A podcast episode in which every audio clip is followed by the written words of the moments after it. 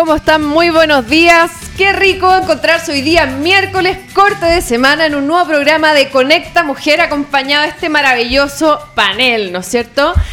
Como siempre y como es un placer presentar a cada una, vamos a partir siempre por la derecha.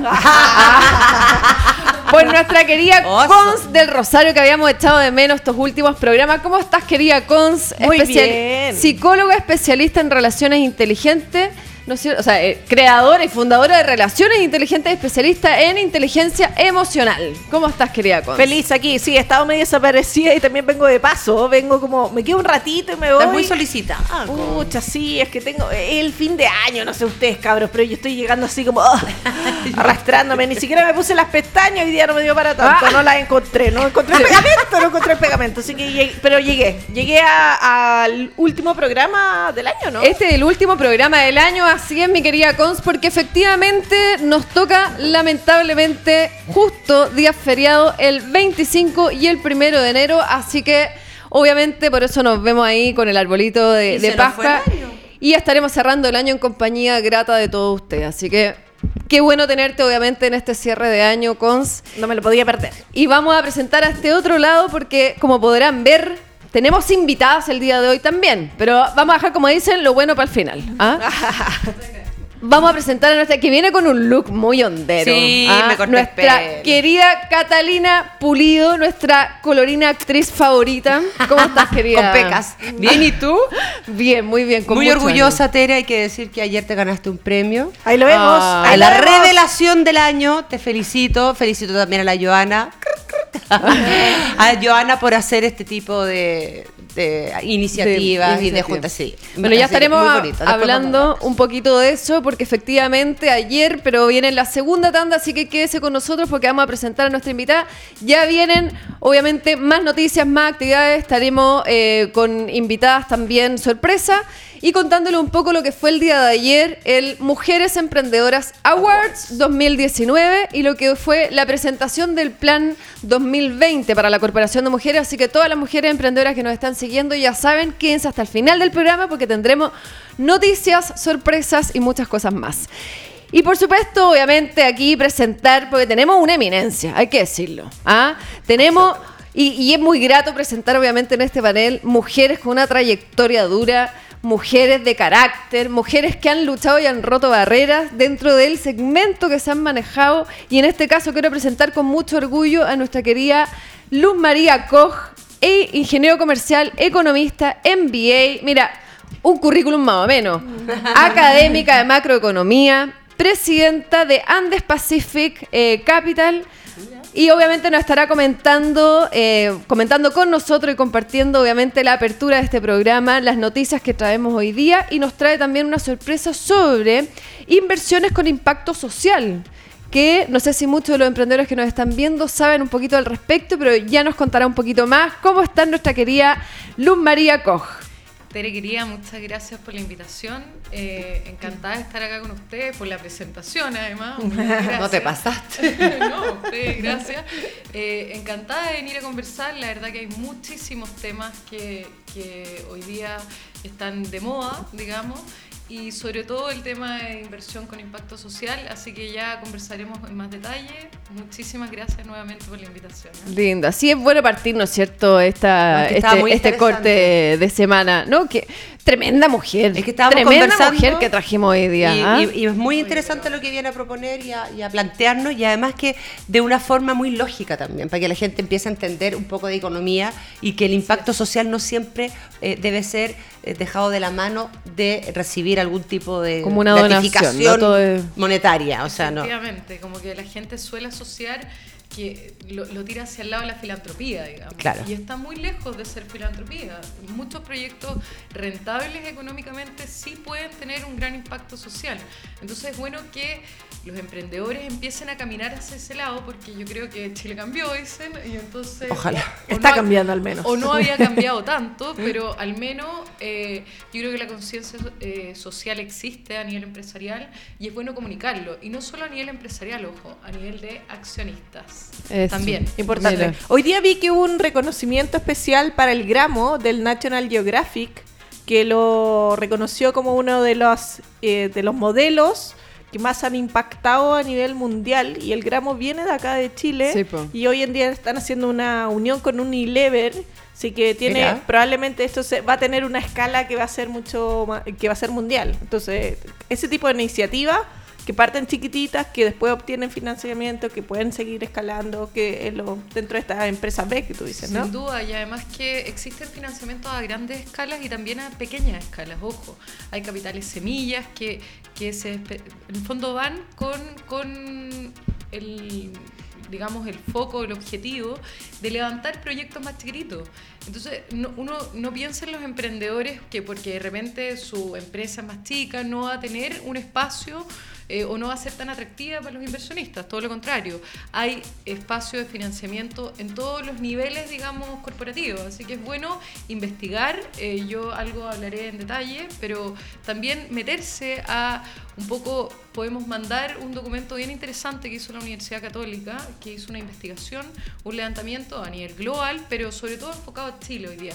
¿Qué, ¿Cuáles son los fondos de inversión que existen, crowdfunding, capitales semilla, eh, que se hacen a nivel institucional, que juntan puntas en realidad, juntan estos accionistas que, que, de alguna manera les interesa, como les decía, tener financiamiento y rentabilidad económica, pero hoy día miran mucho más allá y dicen, bueno, y, además de eso, ¿qué más vamos a aportar con nuestro grano de arena? Y entonces, ¿de qué manera podemos movernos hacia y empezar a obligar también a las empresas, por otro lado, a tener conciencia? A tener conciencia y a que se muevan en sus proyectos y en sus carteras de proyectos para buscar estos inversionistas que incorporen eh, impactos sociales y medioambientales.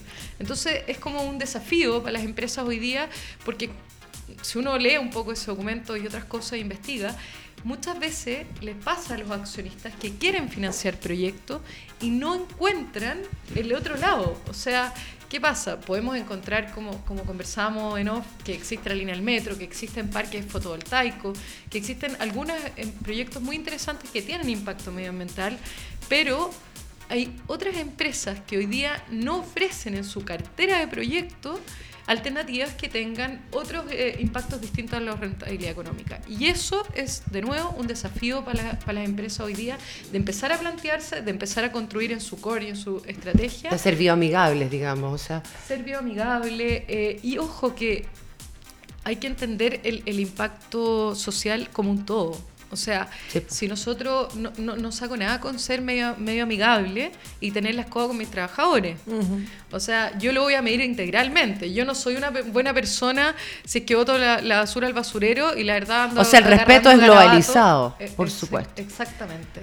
Entonces, es súper importante que cuando yo mido el impacto de esa empresa, no solo mío respecto a ese proyecto, mido también qué está pasando a nivel interno, qué está pasando a nivel de transparencia, de lobby, ojo, con a nivel de, de colusiones, etcétera. O sea, usted abarca varios ámbitos. ¿Y quién se está encargando hoy de ir y certificar un poco como tu empresa se está haciendo cargo de Una fiscalización. Claro, en cierta manera porque también eh, para el consumidor, el consumidor también está cambiando y hoy en día está prefiriendo ciertos productos de que tengan algo que sea que beneficie o que de alguna manera o al medio ambiente o a alguna comunidad, es decir, que sea un poquito más socialmente responsable. Pero cómo ¿Cómo el consumidor sabe que esa empresa lo está haciendo? ¿Quién se está encargando de visibilizar eso? Bueno, es una súper buena pregunta. Existen varias certificaciones y esas certificaciones tienen como todo beneficios, etcétera.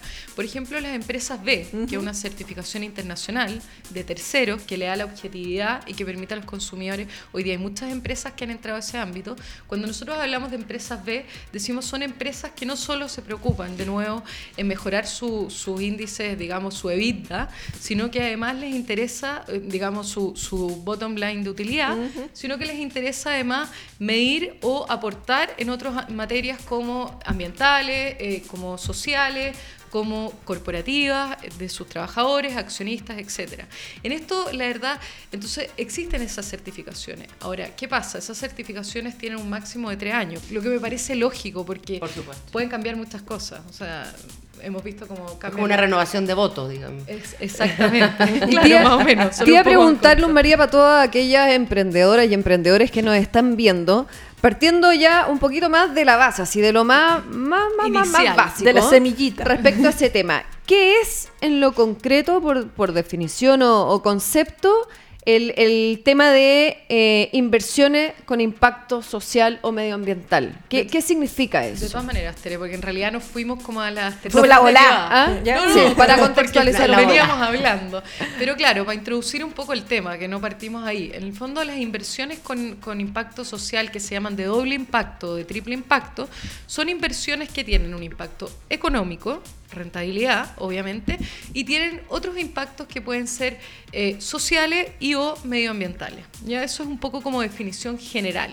Ahora, nosotros nos podemos mover en el ámbito de, las inversiones tradicionales, que serían solo rentabilidades económicas, al otro extremo, digamos, del péndulo, que serían filantropía absoluta. Que ahí lo único que me interesa es, claro, organizaciones sin fines de lucro, y que lo único que me interesa es que tenga un impacto eh, social o medioambiental y no veo de ninguna manera la rentabilidad.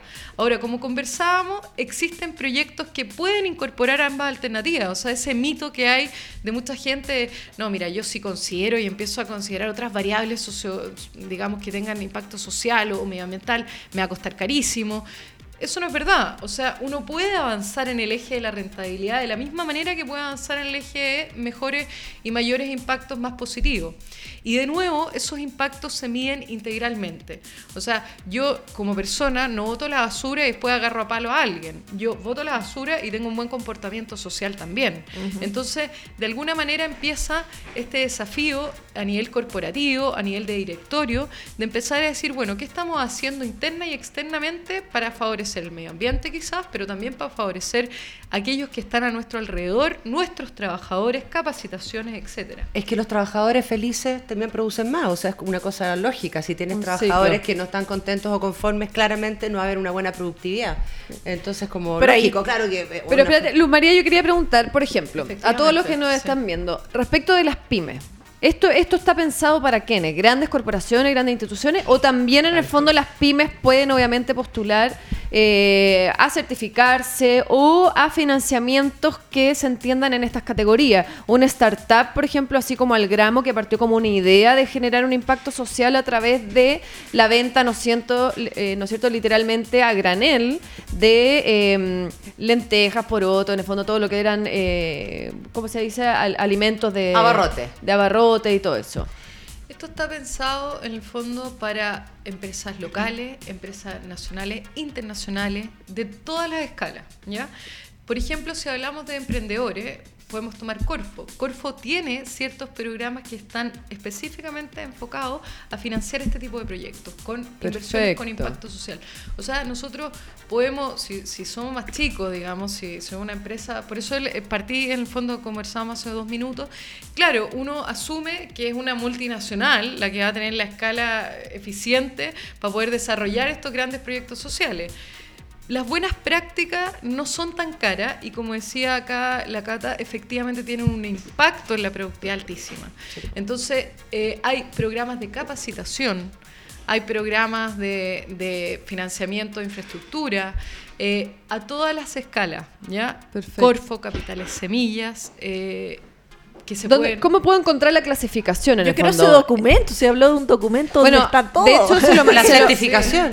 Max, ¿se Tú eres muy bioamigable. ese documento? El documento quiero el documento. Sí, de todas maneras. Mandé un documento ahí a ver si lo podemos ver, lo, mandé mm, Ahora, por interno a la radio, a ver si podemos ver, porque es un archivo que de hecho vamos a ver si lo podemos compartir por último a través de nuestra red de Facebook, porque Instagram obviamente no lo, no, lo permite. pero podemos compartir el link. Podemos compartir el link, eso, para que todas aquellas personas que están interesadas en ver cómo funciona, digamos, porque tiene hartos detalles, ¿no es cierto? Como las claves para ser considerado, digamos, una inversión de impacto social, o sea, todos esos detallitos lo pueden encontrar en ese documento que la Luz María nos está contando, digamos, y haciendo la bajada de una manera amigable, digamos, en un vocabulario simple, para que todas podamos entenderlo. Oye, pero que, eh, eh, en, esto yo veo dos cosas. Por una parte, hay que generar un cambio de mentalidad gigante en los dinosaurios que vienen haciendo cierto modo de... Eh, las multinacionales. Claro, cierta manera de llevar las empresas, pero también veo un cambio a nivel de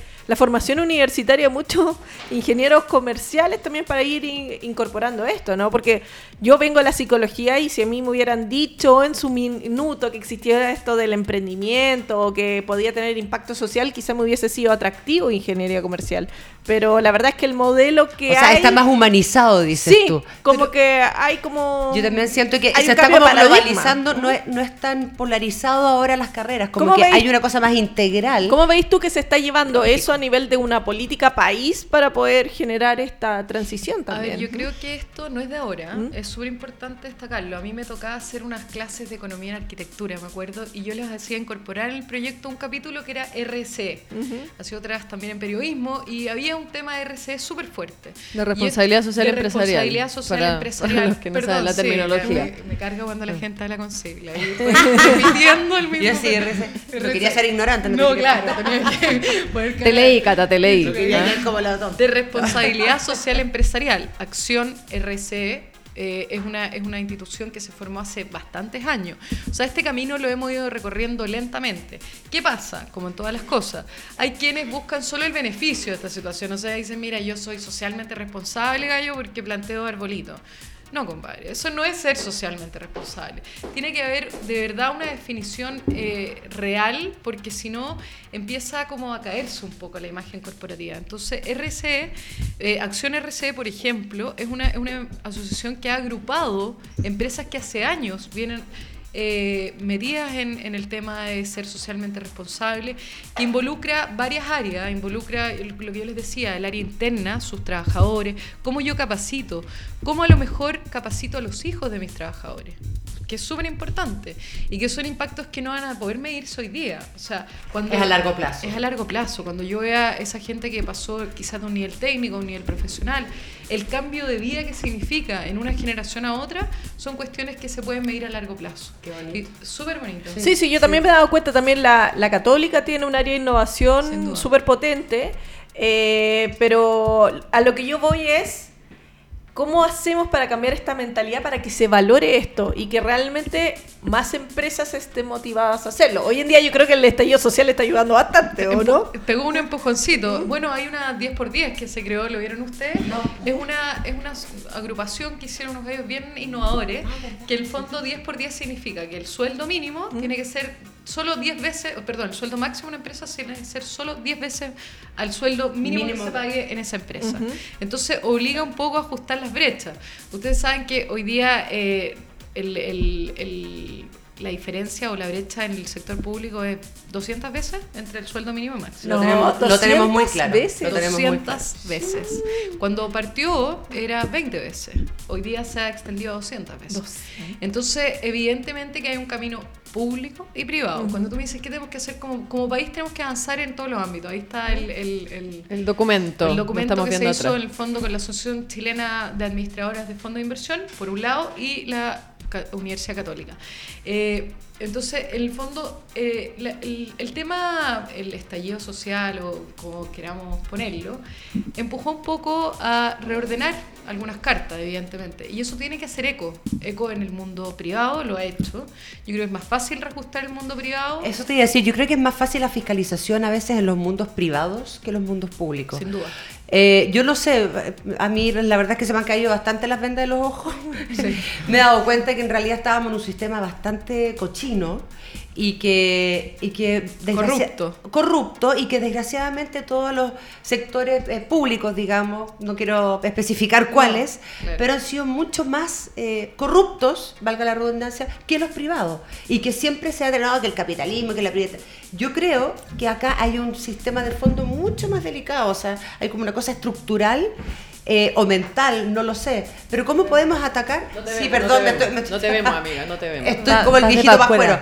¿Cómo podemos atacar eh, la parte pública, que para mí es la gran falencia en este minuto. Totalmente, porque acá en el fondo se ataca al modelo económico neoliberal y no se ataca al modelo político. Eso el modelo político no ha permitido que el modelo económico funcione. Y se la dan las manos. Si nosotros no tenemos fiscalizaciones como correspondan, si no tenemos la Fiscalía Nacional que realmente meta preso a un gallo por hacer una colusión. o sea, en Estados Unidos las penas mm. son gravísimas todos esos incentivos económicos te llevarían a frenarte un poco. Yo creo que todas esas como alianzas eh, mal hechas, chantas, chantas absolutas de, de las corrupciones público-privadas que se han permitido evidentemente que han roto y han desvirtuado lo que es nuestro sistema económico. Si al final atacar un sistema económico que lo único que hace es preocuparse de la distribución, de qué producir de manera eficiente, pero tiene que ir acompañado de un modelo político que, que, lo, que lo avale, porque si yo no le pongo orden a esta situación, son puros cabos sueltos. Entonces no ataquemos al modelo, ataquemos efectivamente al orden político que hay detrás. ¿Dónde está la Fiscalía Nacional Económica para evitar las colusiones en las farmacias? ¿Cómo hemos permitido que lleguemos a tres cadenas de supermercados? O sea, estábamos hablando. La farmacia. ¿Qué caro está todo? bueno, hay muchas. Tenemos tres industrias en el Apareció una voz. Ah, escuché una voz. me, están sacando el. ¿Reviviste? Todavía estoy en. Estoy como canitroga, ya llegando tarde. Está recuperando. Trajimos la chaya. Estoy tomando agüita. Joana Canitro, así te vamos a poner. no tengo harta, me he puesto bar. Ya, hay varias ya, pero bueno, no importa, aquí estamos. La Barbie Canitro. No, tengo todo el derecho porque ayer nos acostamos tarde con esta actividad que tuvimos. Premiando, premiando. Sí, premiando. De hecho, ya estaremos contando más de Así eso. Que, en gracias. misma voz de la Joana, de la Joana Reyes, directora y fundadora de la gracias, Corporación de Mujeres Emprendedoras. Oye, pero qué potente lo que estáis diciendo de todo eso, como ah, los cambios que, hay que ver en lo, en lo político, es cierto. Es que para mí eso es lo más Sí, lo que pasa es que ponen todo en el mismo saco. O sea, como, como yo decía, atacan, el, el modelo no es malo. No es malo. De, esto es mi humilde opinión. O sea, el modelo no es malo, pero sí falta fiscalización, falta que los políticos hagan bien su pega, o sea, falta todo este tema social que deberían ya desde, incluso yo creo que también es un tema, como tú lo dices, educacional, que también lo hemos hablado varios capítulos también sobre la educación, de, de, estar trabajando con temas social y que la persona que esté en la política, ojalá que sea una persona de esas características. por vocación. y por vocación. Yo creo que yo creo que el, mundo va cambiando, mm. efectivamente, cambió desde cuando era la industrialización y, esta cosa como del, hombre que más le pegaba un clavo y, en fin, y empezamos a pasar tarjeta. claro, marcada ahí, sí. y pasamos a un concepto, bueno, es un ser humano eh, que vive en un ambiente y vamos empezando, yo creo que hoy día también... Y que se relaciona con máquinas. Hay un, y que se relaciona con máquinas, yo creo que hay un nuevo desafío, pero, pero parte de todos nosotros. O sea, en el fondo el 10 por 10 yo lo aplaudo porque muchas empresas se incorporan Quizás todo lo que ha pasado en Chile efectivamente nos ha hecho más pobres, efectivamente, pero al menos eh, efectivamente va a generar índice de desigualdad. la economía le ha pegado muchísimo, a los empleos. Hay gente más vulnerable que va a quedar mucho más pobre por aún. Supuesto. por supuesto. Eh, no lo aplaudo, pero lo único que rescato positivo, porque siempre de las cosas negativas siempre hay algo positivo, es que hoy día podemos ser un mejor país podemos ser un mejor país porque hoy día nos estamos permitiendo cuestionarnos aún más. No digo que los empresarios ni son malas personas. Oye, muchos de los gallos, porque uno asocia a los, em, a los empresarios con, con el, la práctica. Señor Burns. Por ejemplo.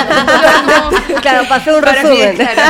por supuesto. dice, y los empresarios son emprendedores que, que partieron de cero, que pusieron su esfuerzo, que fueron creciendo, que generan empleo. Y generan muchos empleos, sí. Que a costa de, de, de, que meten su familia, es un proyecto de vida. O sea, no es, no es una, una, una venta de un anteojo.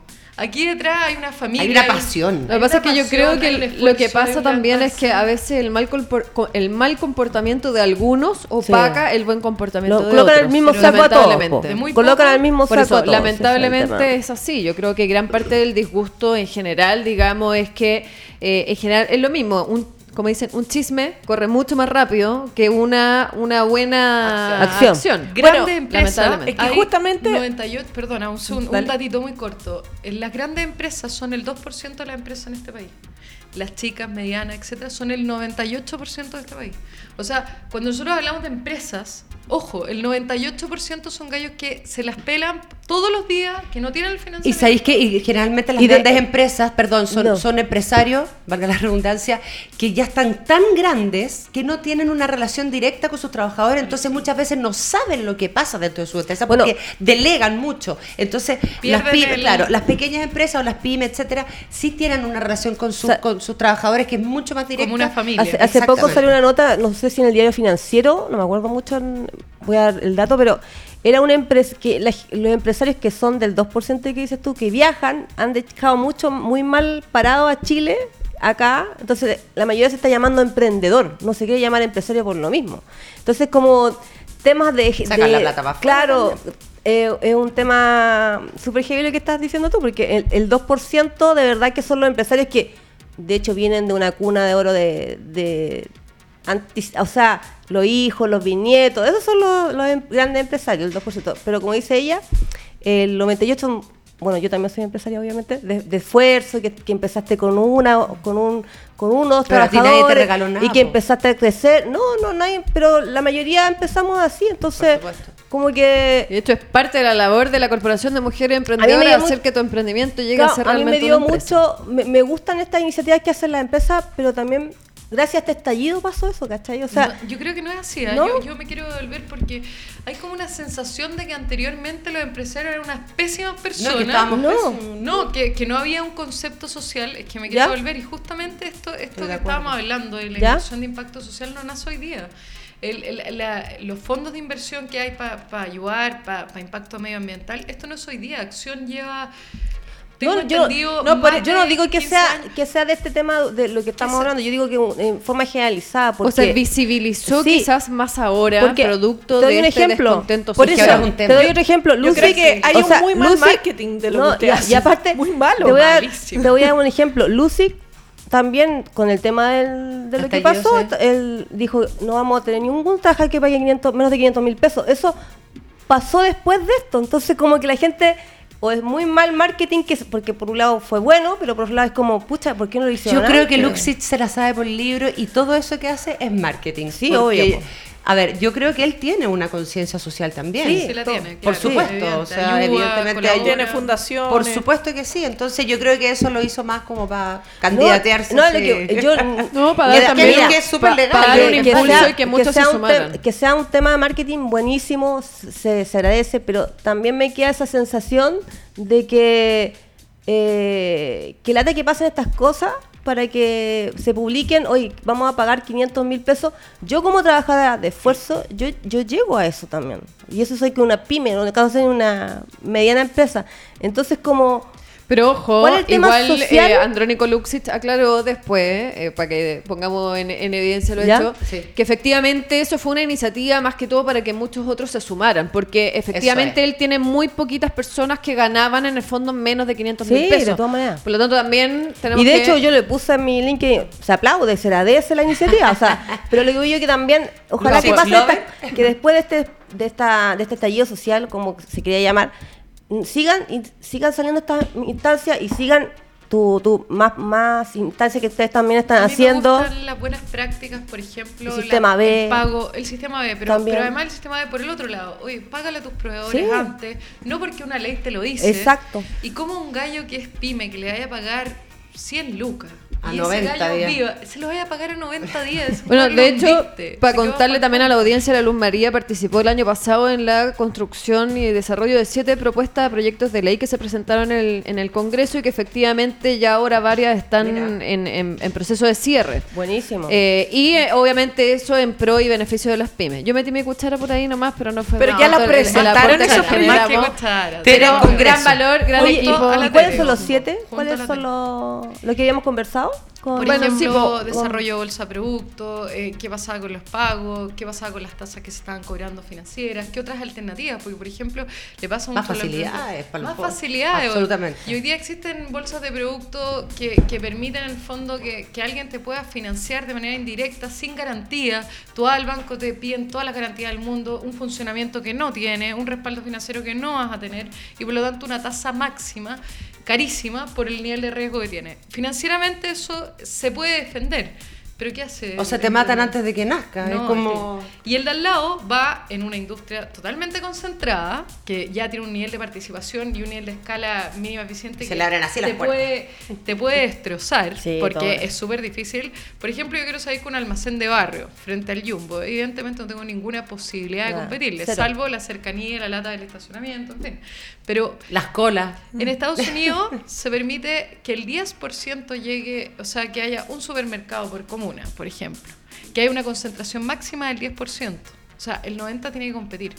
Cuando nosotros asumimos en un modelo económico que existe la libre competencia y nos encontramos con industrias donde hay tres empresas en cada industria, no existe competencia perfecta. Eso no es competencia perfecta. Es imposible competir con eso. Es, imposible. ¿Cómo hemos permitido que se vayan absorbiendo las cadenas de supermercado al punto que llegamos a tres cadenas? Mm. O sea, tenemos que avanzar hacia el almacén de barrio murió. Murió. Pero a mí era hasta romántico pero a mí me encanta que ahora con todo este estallido social de hecho los almacenes de barrio todos los negocios más chicos son los que mejor les ha ido digamos. Así que también ha sido un impulso. Y bueno, comentar obviamente em, que gran aporte ha generado obviamente la Luz María desde el punto de vista económico, digamos, del sector eh, obviamente de las pymes y en nombre de las mujeres.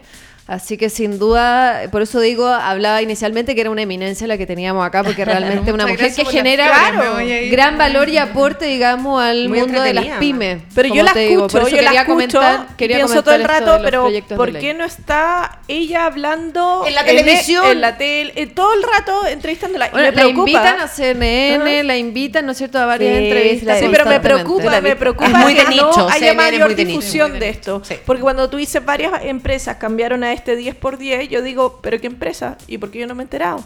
Entonces, en el nicho de lo mismo de siempre, están súper enterados de estas cosas. Yo he ido conociendo harto innovador social, porque hay hartos que venían como de un techo para Chile, que después fueron desarrollando esta beta. Entonces, pero si uno no los conoce de cerca, no sabe necesariamente que esto está pasando. Entonces, en verdad, esto como más... A eso te refieres con el marketing. Eh, sí, eh, es decir, están en un momento donde deberían de invertir en marketing como locos. Es, que, que Para que sus propuestas, si tienen propuestas legislativas para hacer presión, porque ya saben que después no la ponen en tabla. Luz María, eso. Eso te íbamos a preguntar. Luzman, eh, bueno, respecto obviamente, y insisto, agradecer obviamente toda tu contribución al mundo de las pymes y sobre todo el tema de la mujer. Agradecemos también toda la información que nos trajiste en términos de la inversión con impacto social, que sin duda hay que seguir haciendo más llamados a que más eh, emprendimientos se empoderen en son de eso, de contribuir realmente no solamente al bolsillo propio, sino a un bien social. Oye, y rentable, porque en el fondo hoy día empiezo a diferenciarme, porque si yo incorporo en mi cartera de proyectos algo que, que tenga un impacto, mm. desde el otro lado hay inversionistas que solo quieren invertir en ese tipo de proyectos. Entonces, ¿qué más atractivo? Me pongo primero en la fila. Soy como la bonita de la. Un, quiero conocer a los... ¿Cuál es la invitación? ¿Cuál es la invitación que haces tú, da toda tu vasta experiencia respecto a este, a este tema. ¿Cuál es tu invitación al mundo del emprendimiento que nos está siguiendo en este momento? Bueno, es que yo creo que el, emprendimiento hoy día, como nace, cuando uno nace es mucho más fácil adaptarse. Porque si yo soy grande y, y, llevo como una máquina media como desarmar esa cultura organizacional es mucho más complejo. Si yo nazco desde el inicio en el fondo de una manera socialmente responsable, con una mirada distinta, eh, bueno, el crecimiento, además de venir con financiamientos que, que, están específicos para ese tipo de proyectos y por lo tanto salgo en primera, me diferencio respecto a otras empresas, yo creo que la mirada es, uno, a entender que, que Chile cambió, que el mundo cambió, porque en realidad este, esta discusión y esta prendida de metro que me parece macabra, no ha sido aquí nomás, ha sido en todo el mundo. Algo está pasando, algo mm. estamos haciendo mal, que el mundo está patas para arriba. Entonces, tomemos conciencia eh, como seres humanos, y yo aquí me voy mucho más que la empresa. ¿Qué estamos haciendo nosotros como seres humanos para hacer un mundo mejor? Pero perdón, yo no mezclaría las quemas de lo que está pasando junto con la conciencia o el despertar de conciencia, porque yo creo que esto totalmente... No, lo que dice la forma, lo que se refiere en el fondo que, tampoco creo usar esas formas yo creo que es una, Yo creo que los políticos ocupan eso como excusa para eh, tratar de amoldar este estallido social a su a su forma de pensar, pero yo, creo que no tiene nada que ver una cosa con la otra. No, yo creo que acá hay una cosa marcó sí. no, y de hecho lo, lo, vienen protestando hace mucho tiempo atrás, o sea, estas protestas que le llaman pacífica, que la mayoría son pacíficas. que le llaman pacífica. ¿Sí, no? Y le llaman manifestantes. le llaman manifestantes, pero, se ha hecho hace mucho tiempo. Entonces, que la televisión igual no le haya dado tanta cabida a esas, a esas manifestaciones en su tiempo atrás, yo creo que esto se agrandó la ola, pero hay, mucha gente desconforme, o sea, por algo se llenó. Hay mitos de orígenes distintos, yo por eso coincido que es bueno no, no, no asociarlo. No mezclarlo. No asociarlo. eso que no hemos hablado de los mitos esotéricos de esto. Ah. oye, que están directamente relacionados. Era Acuario, si cambió la era, cambió la era. pero ¿sabéis lo que me pasa a mí en este minuto con el mundo? Como que lo obvio no es tan obvio. No, pues, se cayeron los como Ahora, así como que yo quedé, no, no es tan obvio. El carabinero para mí es una persona que que, que te toma, te saca una multa y chao. Dejemos ese tema. Pero no, pero ahora, ahora, ahora, se ha sabido historias de eso. Uno piensa que las cosas, una cosa que obvia no está novia ahora. Entonces, tú decís, el político va a ser política, tampoco está novio. Entonces, como que todo es, no está novio, uno piensa que te o sea, Estamos en un momento en que tenemos que, como sociedad volver a rayar la cancha, volver a fijar nuestros propósitos. Perdón, lo obvio, obvio. O sea, lo bueno es bueno y lo malo es malo. Aquí no, han, cambiado los colores. Ideal, ideal que sería fuera así. No, somos un mundo distinto. O sea, las personas tienen códigos para relacionarse, existen temas valóricos detrás y hay un montón de cosas. Y eso es lo obvio. Ahora, distinto es que nosotros estábamos tapando el sol con un dedo. Yo me acuerdo de una cuestión que quería plantear que a mí me lo encontré macabra. Eh, y puede sonar esto como muy, muy de izquierda y puede sonar muy derecha decir muy de izquierda, pero me da lo mismo. Todavía estoy viendo que soy. Ah, radical, no importa. radical. centro, centro. A un supermercado, no voy a la marca. ¿Ya? Eh, el, el, supermercado abría hasta las 10 de la noche porque era marzo y porque entonces tenían que aumentar las ventas de, por los colegios. Por los colegios. Entonces, abramos los horarios, en fin, aumentemos eso que atractivo.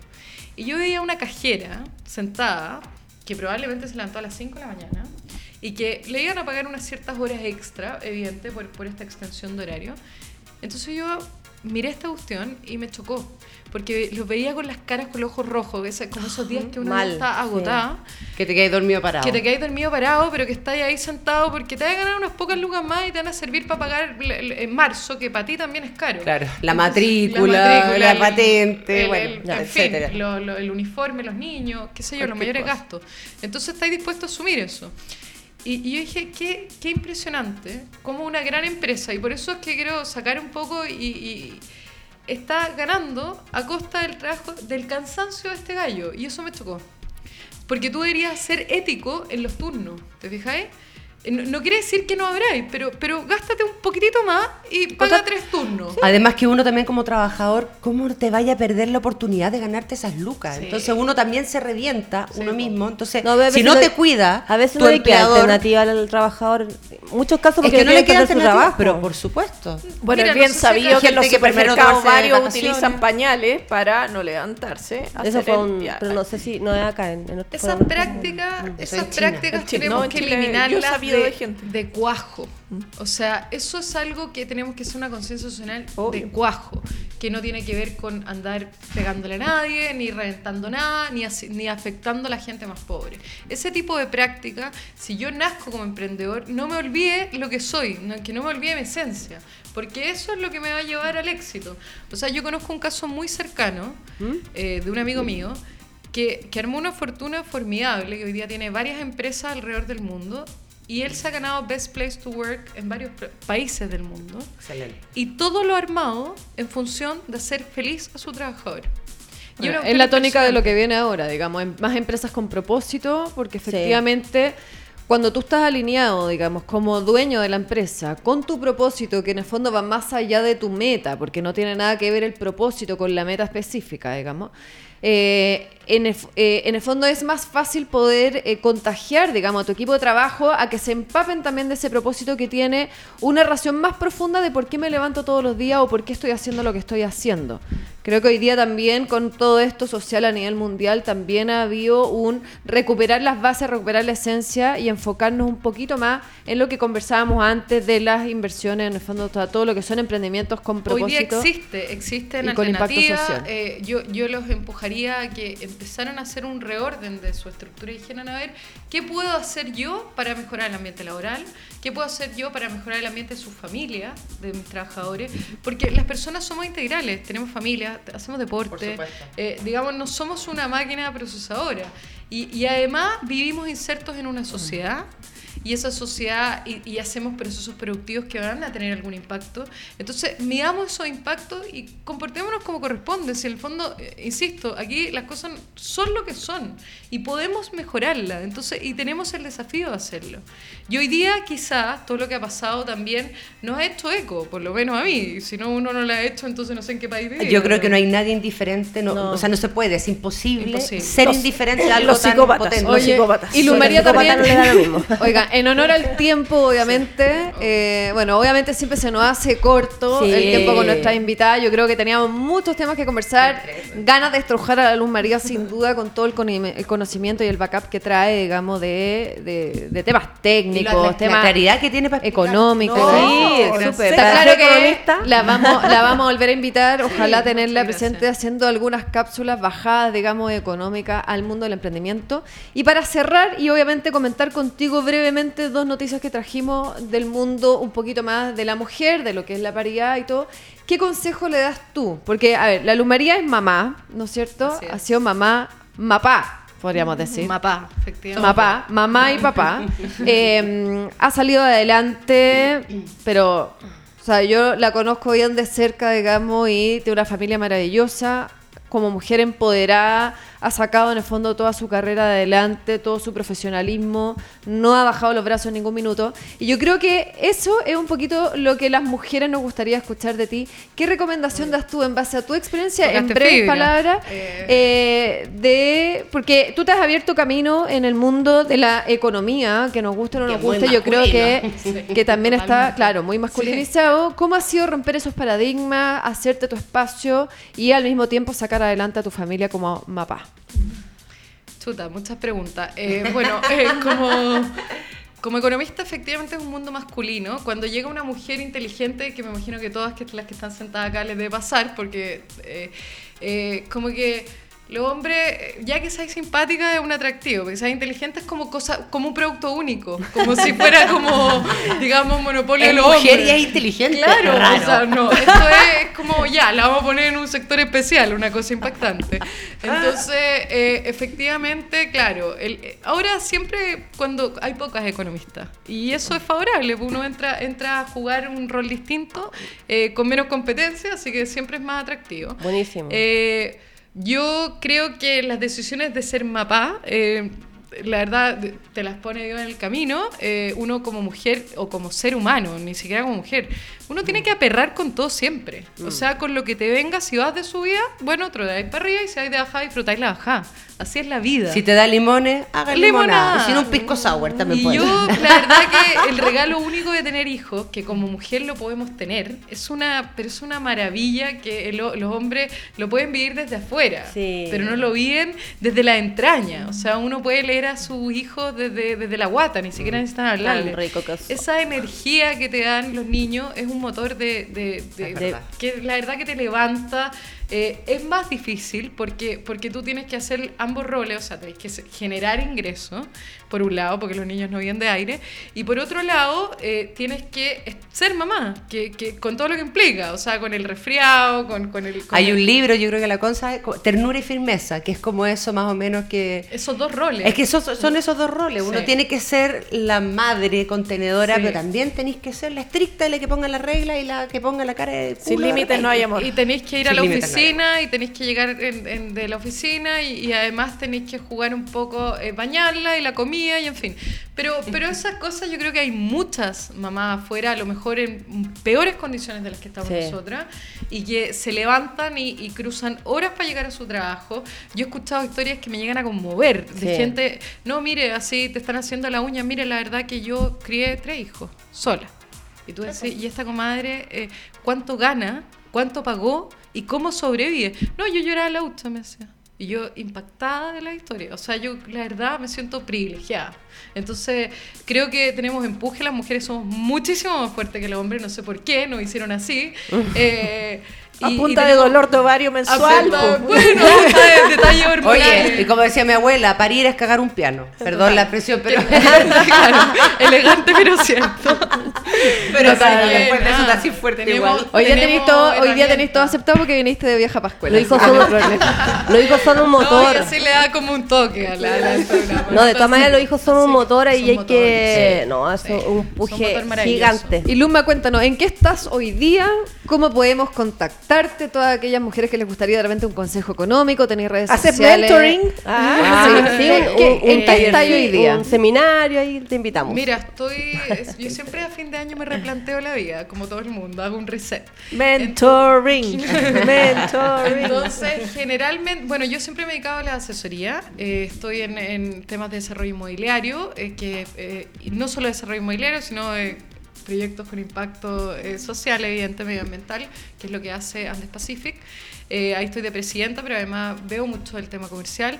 Eh, y estoy volviendo a la academia, fíjate que la había dejado hace un par de años, eh, hice clases por 10 años, en pregrado, posgrado, así que vuelvo a la academia con todo. ¿Macroeconomía?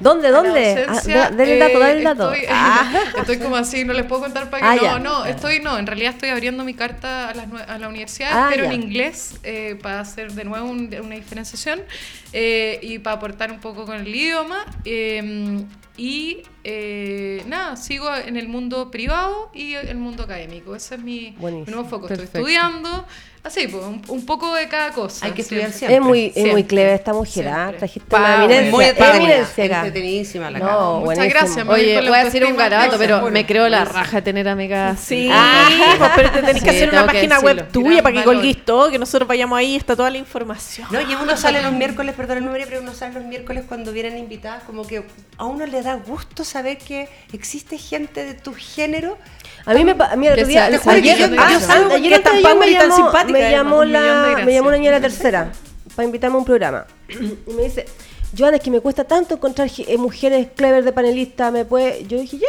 voy, pero tengo N mujeres, si queréis, cuando, cuando quieras yo te paso. Vamos, Joana. Te, entrego un, un listado gigante de cuántas mujeres Power yo conozco que puede entrevistar. Así que va a estar en mi lista ahora. Ah, muy bien. Gracias. Oye, y en honor a eso, porque estábamos hablando de cómo las mujeres nos hacíamos un espacio, ¿no es cierto? Salió, y a ver si nuestro querido Max nos ayuda, salió, ¿no es cierto?, en el mostrador y bueno, muchos otros medios, lo que estuvimos hablando de, eh, la noticia de que de ahora, bueno, a contar del 2020, ¿no es cierto?, cambia eh, el, concepto de la diferenciación por género en los planes de ISAPRE. Es un tema no menor.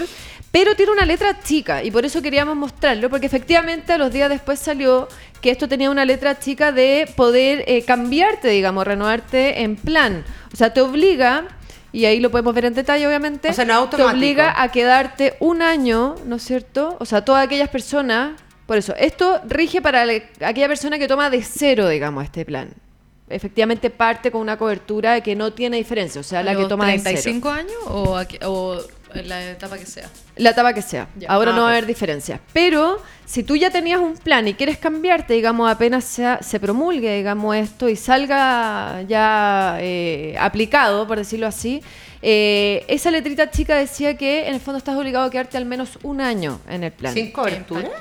No, no, no, un año en el fondo con, el plan, mayor con, el, plan que tenía. Y obviamente también hablaban y por eso, asegurarle la rentabilidad a nuestro Oye, ¿cómo se van a cambiar los hombres?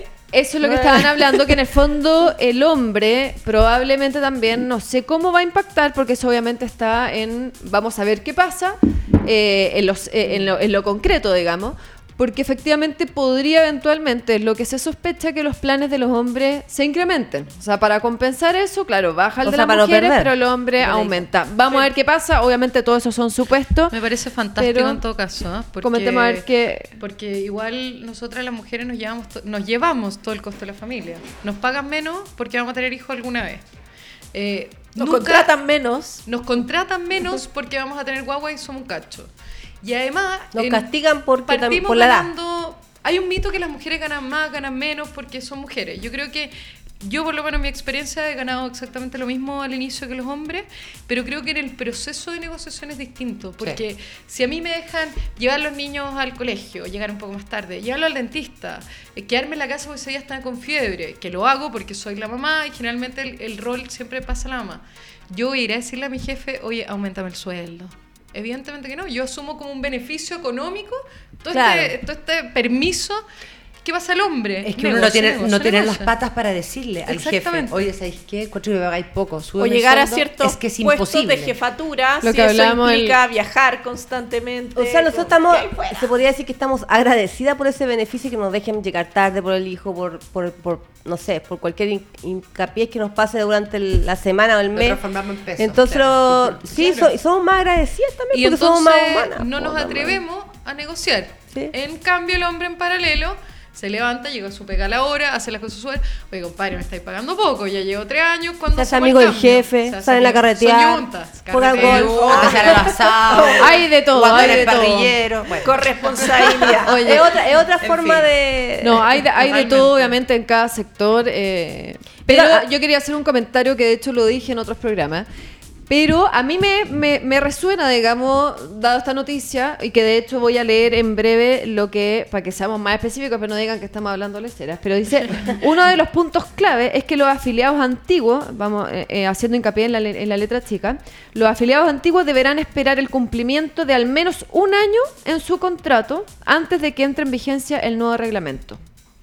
Y ahí hace referencia a que efectivamente tanto las salsas como las bajas, porque el hombre va a tener que subir y la mujer va a tener que Y efectivamente por eso dice, y eh, el cual por ejemplo baja el precio del plan en mujeres y sube el de hombre, pero obviamente yo creo que eso hay que verlo en la cancha. un año más para las mujeres de costo, entonces. Está claro, se, se dicta, pero obviamente eres cara porque eres joven estás en el, periodo fértil y eres cara porque eres vieja. O sea, y como que ese, ese tramo, esa brecha son 24 horas. O sea, tú vas a ir de ser ¿cachai? fértil a o sea, vieja yo, igual, en 24 yo igual horas. Aplaudí, yo igual aplaudí esta iniciativa. Soplaste las velas y listo. listo. Sí. No, igual aplaudí esta iniciativa de esa, pero igual me gustó a mí porque, o sea, a pesar que antes no, es como lo mismo, cuando antes no había nada, lamentablemente hay que sacar estas leyes, como decir, ley a 30 para el pago de los, de, de los proveedores, lo hay que sacar. Y si no sacamos estas leyes que a lo mejor son beneficios para el ISAPRE, que lleguemos a un a un acuerdo. Sí, yo soy FONAS. es bacán la equidad, pero la ISAPRE. Yo soy Sí, no, pero igual yo creo, yo creo que, la discusión tiene que estar en FONASA. Ahí está el 80% de la población en, Chile. Mira, y dice de hecho, respecto al tema de las cifras, dice que eh, para los hombres, por ejemplo, o sea, eh, esta, estas modificaciones. Dice, respecto a las cifras, bajarán los planes de mujeres en un 36% y adultos mayores en un 48%.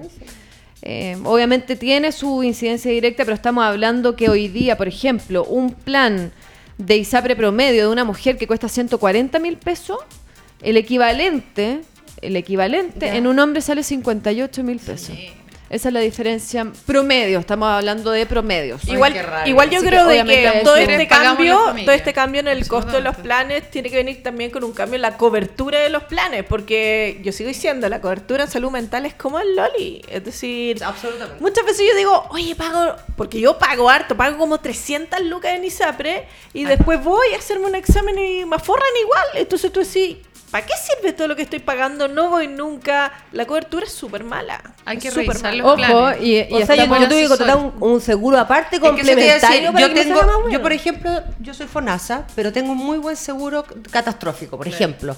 O sea, si el día de mañana, no sé, me pasa cualquier cosa a mí o a mis hijos, yo tengo una cobertura de no sé cuántos millones de pesos, digamos, que claro, me podría salvar eventualmente, pero tampoco le dio la letra chica, ojo, porque el día que tú vayas a cobrar algo en este país, siempre te meten el dedo. No, obvio, las siempre. No, lo que pasa es que acá la letra chica, o sea, siempre. Entonces uno termina ofuscándose porque ese es el problema. Por eso les tengo una solución, querido panel. A ver, a ver. Nosotros que no quemar el metro. Como programa, programa de radio de emprendimiento, hace creo que la semana pasada tuvimos como invitado a un startup que hoy día, bueno, está bastante más desarrollado, ya es una empresa, digamos, más que formada, eh, que se llama queplan.cl, que justamente lo que hace es democratizar el tema de las ISAPRE y, bueno, hasta el momento, y por eso decía, solamente planes de ISAPRE, seguros complementarios, seguros catastróficos y todo son lo que están asociados, porque obviamente acá eh, lamentablemente no cae dentro de esa categoría, digamos, la cobertura pública. porque hay clínicas consolidadas que, ya el fondo tienen sus seguros y su público. Pero hay nuevas clínicas que mm. les interesa, que son igualmente buenas y que les interesa captar y, por ahí están sacando seguros muy, Y la gracia de que plan, por eso les doy el dato, que plan.cl Tú ingresas y vas poniendo en el fondo tus eh, especificaciones de solicitud de lo que estás buscando, hasta rango de precio, lo que tú quieras, y te va a mostrar todo lo que existe en el mercado y por ranking de lo que más te conviene a lo que obviamente Ah, menos te conviene. Vamos a entrar a esa Así que página. entran a la página y obviamente Ah, no hay- acá no me startups. eso. Bueno, No eso eso era una de las noticias que traíamos y ahora comentar que está en este minuto en la Cámara, ¿no es cierto?, la votación porque habíamos estado hablando que la comisión había aprobado el, el, eh, el llevar, digamos, a la Cámara, no sé, y bueno, tú nos puedes explicar bien cómo funciona el tema de las cámaras. Eh, se había aprobado el tema de la paridad La de de género y cuotas para pueblos indígenas en la Convención Constituyente. También tenía letras chicas. Pero eh, justamente anoche, digamos, bueno, hoy día a la mañana se está votando, vamos a hacerle seguimiento para ver si alcanzamos a tenerle algunas noticias, pero comentaban que eh, necesitan, en el fondo, gran parte de los votos, o sea, solamente con los votos que tienen hasta ahora, digamos, más de centro hacia la izquierda, no es suficiente para que esto sea aprobado. O sea, Y eh, Jimena Osandón ya dio a conocer que en el fondo por un pacto de su partido no va a aprobar esto que ya había estado empujando. Perdona, ¿qué ¿qué te parecen las cuotas? Porque... Sí, como- yo no, tampoco entiendo mucho O sea, por qué. las cuotas, eh, ¿a ti te parecen bien o mal? Porque el No, la- fondo- lo que pasa es que las, las cuotas se llaman cuando Ah, te. sí, eh, Ah, eh, el, el. Explícalo tú mejor. Bueno, la, la cuota, en el fondo, es... Es que hoy día ando, ando media ya. Hoy día pero- el, el conce- hay una votación que dice cómo vamos a votar esta, bueno, si en la eventualidad que se vote una apertura a los cambios constitucionales, ¿cómo se va a producir este cambio? Se va a producir eh, desde el ámbito netamente institucional, eh, o sea, un mix que va a ser con elegido eh, 50 Ciudadanos y 50, cámaras. Ajá. ciudadano y cámara, cámara en un 50 y en un 50 elecciones. Pero eso ya no salió, salió solamente gente que no estuviera en la... O- No, no se ha no, votado No, no, no, no se ha No, votado, no. se vota en el plebiscito. Bueno, si es que le llegan a cuenta. A ver, que a mí me preguntaron eso cuando voté, ¿no? Y luego... Ah, pero ese fue un tanteo. Sí. porque de hecho no todas las comunas fue una encuesta. una encuesta para saber qué opina la opinión Bien, pública. chanta la, la votación Es chanta, sí. chanta. Pero bueno, es que las encuestas a mí me dejan bastante que desear. Pero, Aparte y lo, que no y lo es privado. segundo es que se hagan Pero- netamente con vo- votación popular. Pero supongamos que nosotros tenemos 100 escaños, ¿ya? Que son los, e- los, los electos para hacer estos cambios constitucionales. ¿Quiénes van a ser? No sé. Yo no sé si va a llegar... La señora Juanita de la feria. O un constitucionalista como corresponde. Absolutamente de acuerdo. Hay muchas letras chicas además en los tratados internacionales, no se va a partir de hoja en blanco, eh, bueno, hay mucha materia que hablar ahí. Pero ok, tenemos estos 100 escaños, 100 es- posibles escaños. Entonces digo, bueno, hagamos una ley de cuotas. ¿Qué significa la ley de cuotas? Que tiene que haber una paridad, entonces por lo menos tiene que haber un 50% mujeres De mujeres de los que se elijan. Yo creo que debiese además ser como un experto o un sindical, no sé, de, de, de cada área. Eso O sea, en todas las eso, áreas mira, eso es debería, interesante. debería haber inclusivo. Debería Total. haber tema de con- sustentabilidad. eso. ¿Por qué Bueno, no? igual estamos hablando que esta es como la primera etapa, o sea, ya se abrió y ya se aprobó, digamos, la Cámara Alta que eh, al menos se discuta esto. Porque mí yo no me creo que es un, parece. es un primer paso. Ahora, En lo personal, ¿Qué- por si qué te está parece? bien, Gustan- me si gusta- está bien me gustan estructurado o no, yo creo que... No me parece que, porque cuando tú, mira, yo respeto mucho a las mujeres, yo soy mujer, pero, pero en el fondo aquí se pierde la democracia. O sea, me encantaría que hubiera, ojalá, un, un síndico de distintos gremios, evidente, pero, Obvio. pero aquí es las personas las que van a elegir democráticamente, votando en un plebiscito, si es que quieren primero que se abra la constitución y luego si quieren, cómo quieren que se haga.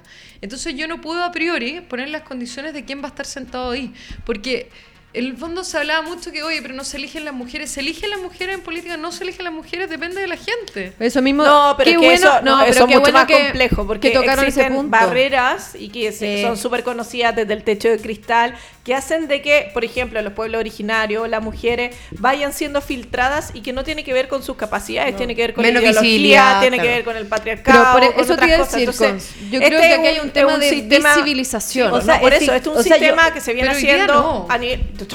En Chile, por favor, ¿cuántas, ¿cuántas líderes tenemos en puestos altos? Es decir, en Chile hay mucha mujer capaz que no está en el lugar que se merece porque hay un montón de barreras. Porque hay barreras que hemos conversado. Ya, pero son ideológicas y que existen. Todavía no estamos en ese lugar. Yo Chile creo- no ha llegado a un lugar sí. de paridad.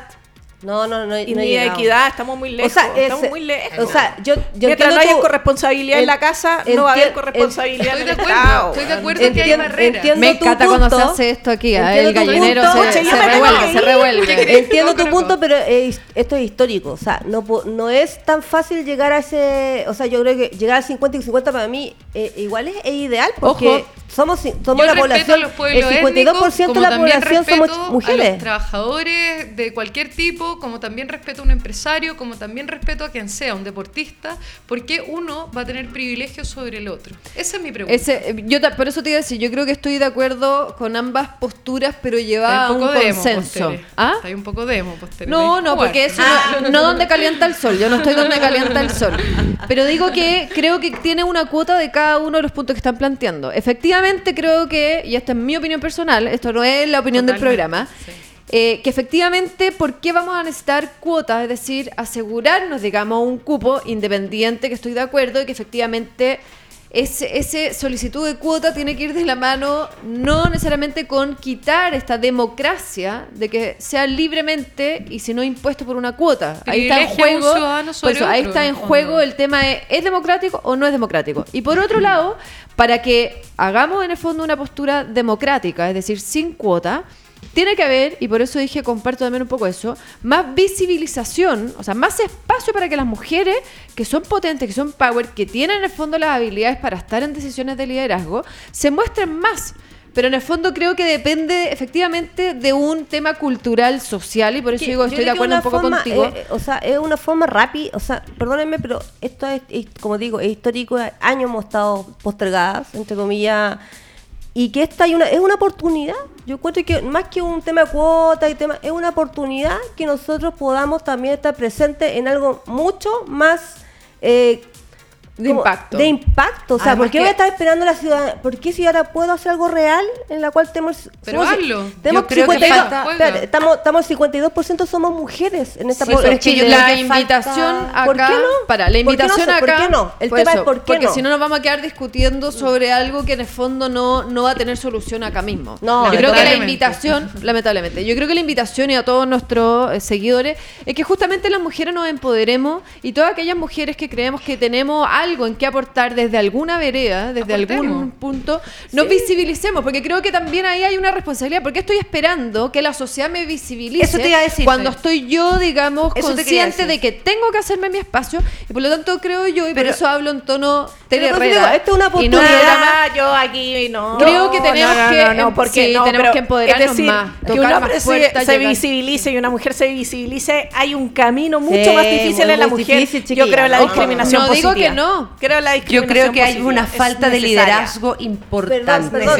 Yo creo que acá, te lo digo sinceramente, o sea, más que de visibilización, yo no he encontrado a nadie, ni en televisión ni en política, que represente realmente un liderazgo para mí y que yo tenga la, eh, la necesidad de seguirlo y decir, tú representa a mí, porque muy por el contrario, la gente joven, que antiguamente era, entre comillas, líderes, se van poniendo como con naftalina en el Congreso. Se van poniendo igual de viejos fétidos que todos los otros viejos que llevan como 55 años en el Congreso y que tienen, lo digo en serio. O sea, todas las se contaminan con las malas prácticas y dejan de ser. Por eso digo, el primer paso es renovar la política y para eso absolutamente. del Rosario participó, ¿no es cierto?, en la preparación que hubo en la escuela de líderes políticas que se están premiando en este minuto y por eso me tengo que ir. Y de hecho, bueno, por eso, por eso le, hago, le hago el pase para que obviamente pueda retirarse. Pero en el fondo, ella fue una mujer que dijo, ¿saben qué? Yo quiero participar y ser activa en el mundo de la política Dieron en el fondo un espacio, postuló y obviamente está participando en, la conclusión fue la misma, yo no me sumo a ningún partido.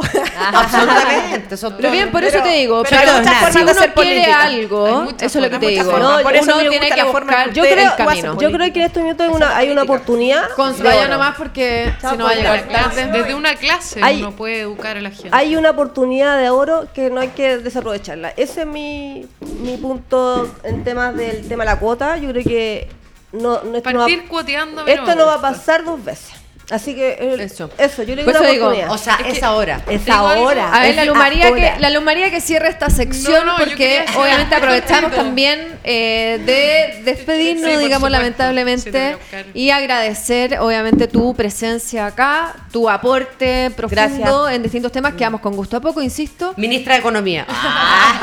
Yo le dije Oye, un día a la Luzma, si algún día yo tuviera la oportunidad, ¿no es cierto?, de tener algún cargo de liderazgo, yo tengo listo mi equipo. Yo me, me pondría como Finlandia, que salió la noticia, ¿no es cierto?, de que Oye, primera nos vez... tiraron una talla ahí en Ah, pero ¿cómo contestamos? Salimos jugando Yo con, dije, con hechos "Uy, concretos. qué raro". Finlandia ha sido clasificado dentro de los tres países con mayor equidad de género sin necesidad de cuotas. Ese es el tema. Yo, yo Tenemos decir mucho que aprender. Estamos hablando de una educación. Sí, Estamos hablando de una educación la mejor mucho educación más- del mundo que dan como tres horas en el colegio. Exactamente. con adolescentes que tienen una muy baja cuota de consumo Ojo, de alcohol y de drogas. ellos- Pero hicieron una pega. ¿Eh? Ellos, Sí, eso, es lo que quería visibilizar. Que Oye, en el fondo, si no hay países Si que salieron de la no pobreza máxima, abdominales, porque trabajó y trotó, hizo toda la pega. Los países tienen que hacer la pega. O sea, uno, si es que quiere ahorrar, tiene que gastar menos. Así es la vida. O sea, dirías que no en Chile estamos hechos. Estamos un poco más gorditos, estamos con unos Estamos kilitos de más. carreteados. Estamos Estamos- carreteados, estamos hay que dormir, comer fruta, salir a trotar, trotar Somos un, un, pa- poquito. somos un país bien poco sano. Bien poco Bien sano. poco sano. pero- Yo creo que tiene eso directa relación también con el mar Pero eso- totalmente. o sea, eso lo vamos a dejar para otra conversación porque Atroz, tenemos yo, yo mucho me quedo de pegada, hablar. pero para cerrar el tema, las inversiones, voy a volver a las inversiones con impacto un social. Me encanta, No, me encanta. Atroz, todos dispersos. Eso, por eso dije, Luz María, conversar. que nos ayuda a cerrar esta Eh, sección. la- Las inversiones con impacto social no es yo me ajusté a la normativa. Yo fui mucho más allá de la normativa, porque cuando yo fui socialmente responsable, no es lo que me obliga la ley, porque entonces, ¿qué estás haciendo si- simplemente cumplir con la ley? O sea, si a mí me ponen una, unas cuotas, bueno, estoy cumpliendo con la cuota. Cuando yo elijo poner una mujer porque la considero que tiene liderazgo, porque, en fin, o porque yo me gané el puesto ahí, fantástico. O sea, las cosas, las buenas prácticas van más allá de las exigencias. No somos Finlandia, tenemos que salir a trotar, nos queda mucho por hacer, pero, pero ojo, que, que cuando yo me pongo en un proyecto, pongo la barrera mucho más allá de la exigencia. Entonces no hago la- Empecemos de a poco. Empecemos de a poco. Cambiemos los hábitos, Claro, por. Hay que Saquemos, dejemos el pancito, ah, empecemos a entender que tenemos De derechos y deberes. Gente joven salga a trabajar, empieza a estudiar, empieza a generar, sea un poquito más constructiva en, su, en sus críticas, un poquito más constructivas como país. Chile lo conformamos todos, no una persona. No, no es responsabilidad de los empresarios ser el país, es responsabilidad de todos nosotros, cada uno de de los nosotros. que criamos nuestros hijos y los criamos ordenados o no. Y todos los ninis, si quieren más, no sé, equidad y más responsabilidad, etcétera, bueno, mueven el potito, salgan a trabajar, estudien No les va a y costar aclamen por tanto. sus derechos, pero con justa razón. No me vengáis acá a exigir nada si tú ni siquiera eres parte del sistema. No hay Bueno, pero a una igual oficina. yo ahí quiero ser más neutro. Yo creo que está muy bien que las mujeres hoy día hayan levantado la voz. Eh, pueden ser obviamente discutibles formas o no formas de distintas eh, mujeres en, su, en su día a día. Pero yo sí en lo personal apruebo, comparto y apoyo que la mujer, y por eso dije no voy a tirarlo a ningún matiz ni forma específica, sino al simple hecho de que las mujeres hoy día nos hayamos mirado a nosotras mismas, mirado entre nosotras y haber dicho, ¿sabéis qué? Tenemos mucho que aportar y asimismo tenemos mucho trabajo por hacer, por lo tanto empecemos a derribar Yo bar- creo que las que barreras. estamos sentadas aquí tenemos la fortuna de que tenemos la capacidad de levantarnos y, y- y- y- y levantar nuestra voz. Eh, afortunadamente existen mujeres como ustedes que hacen este tipo de programas que, que un poco incentivan a las que vienen atrás a pararse, porque también eh, falta, eh, es verdad que ha sido una sociedad machista, que hay un montón de cuestiones que cambiar, pero nace uno. Entonces, La unión de las mujeres también es, es muy Ayuda, necesaria. sí. Mira, Es Sí. muy Bueno, y por necesaria. eso quiero, quiero que o sea, vayamos... déjame, déjame el tema de la- el, el tema de a la lo- nota. sí, el tema del, del- como también para dar el punto de vista por este otro lado también, ah, el Estás tan cholita. Sí, estoy cholita, me ha dejado sola la costa, se, se me fue mi revolucionario aquí. no, no, no se trata de revolucionario. Yo también vuelvo a decir, es, es un tema de, de creerse uno el cuento, de sacar adelante lo que somos, o sea, eso lo comparto perfectamente. Yo lo único que estoy diciendo ahora, que lo que viene ahora es una oportunidad de oro. Según, Y sí. de las grandes crisis se sacan Yo grandes lo encuentro una oportunidad de oro y que si podemos lanzar el tema, mucho mejor. no somos, no somos Finlandia, pero me encantaría que Podríamos llegar a hacerlo. Pero Así como Finlandia logró sacar a su país de la extrema ah, pobreza. Somos chilenos, tenemos que tomar conciencia. Estamos, nosotros somos. Es que sabes lo que me da mucha este risa, o sea, no me da risa, me da, me da mucho, me, me, da mucha cuando tú me, cuando tú dices el tema de, de que tema social, sí, pero no hay gente que hace eso. Entonces, necesitamos fiscalización, necesitamos leyes. Ojo, ojalá, todo sea... Pero yo creo que, y de hecho a través de la corporación también lo vemos, hay muchos emprendimientos hoy día, sobre todo mujeres, que es con la que nos toca trabajar día a día, que realmente tienen un despertar social, y no solamente social, así como lo que hablamos, hay la donación a gente vulnerable, no social, o sea, generar un aporte a la sociedad para el crecimiento y desarrollo sano de obviamente el país y el Chile que queremos construir. Y por eso digo, el gallo que ah, tenéis trabajando contigo, si escucha por algo. la persona, es, mirar a, lo que voy pensando, la, la gente, la gente que, la gente que, que las emprendedores que yo conozco que están, son sociales, se levantan temprano, se sacan adelante, pero igual necesitamos leyes que aporten a este ecosistema emprendedor y la desigualdad que hay. Eso quiero decir, más que nada. Y si He dicho. Y, hay oportunidad en el mercado, yo, yo también soy del, del de, abajo, vengo de abajo también entonces también ha costado, pero tampoco me siento una mina así como, ay, ¿por qué no, no fui? No, siempre es hacia adelante, hacia adelante, hacia adelante. Pero también comprendo... No con ese resentimiento. No, para nada. Pero sé que también hay gente que le cuesta más y que obviamente no es porque no se levante temprano y esas cosas. O sea, por eso tiene que ser un poco más solidario también con otras personas que a lo mejor no pueden. No, pero estábamos hablando de los ninis, ahí, ahí era, pero claro. clavado No, no, no, yo no estoy hablando de las personas que les cuesta más, yo estoy hablando de un segmento y un sector social que generalmente es bajo los 25 años claro. y que son los que están dejando la Pero también es un tema de educación que, tenemos también tenemos, perdón, nosotros también, sí, absolutamente no, no politicemos, o bueno, todos somos políticos, pero no lo, lo extrapolemos, digamos, por eso. Todos tenemos Jesús es un político. y dicho eso, lo que estábamos hablando de queremos más mujeres empoderadas en pro, obviamente, de eh, conseguir eh, puestos y, remover desde el liderazgo. Es así como les tenemos una nota hoy día, porque la semana pasada estuvimos cubriendo y participando activamente de una iniciativa que hace Acciona, una empresa que se dedica, ¿no es cierto?, a la innovación eh, de iniciativas con impacto también medioambiental y social.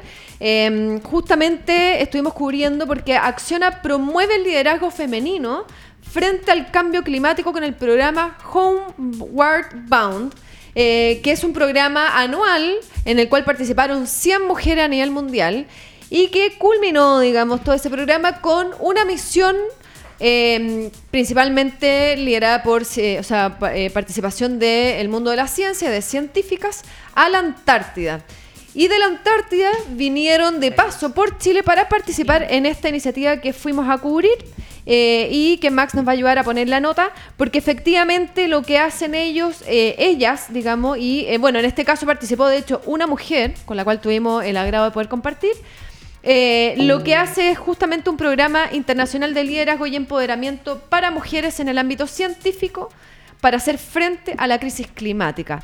Y como les decía, lo que busca principalmente es incentivar emprendimientos eh, y liderazgos femeninos. Así que vamos con la nota Max para que todas puedan curtirse y agradecer obviamente a la eh, Luz María Koch por haber participado hoy día con nosotros. Muchas gracias. La pasé muy bien. Muchas gracias. un besito grande y nos vamos por mientras con la nota. Un beso grande. me gusta. Muchas gracias.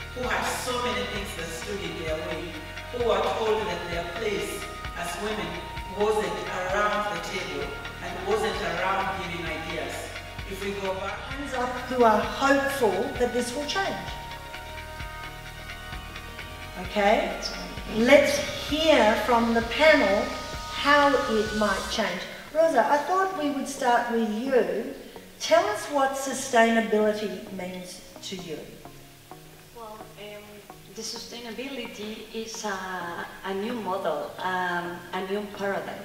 Um, and for that reason, I think it's very, very important to, to put in the core business, in, in my case, uh, in Acciona.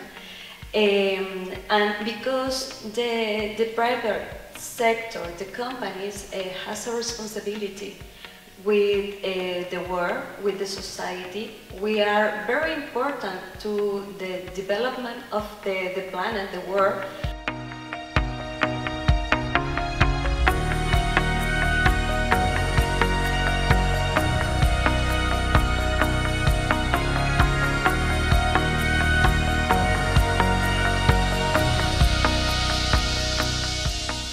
Bueno, Acciona eh, ya hace bastante se dio cuenta que era necesario porque realmente eh, los liderazgos femeninos son los que terminan enriqueciendo todos estos ejercicios que habitualmente veníamos haciéndolos de otra manera, ¿no? El business as usual.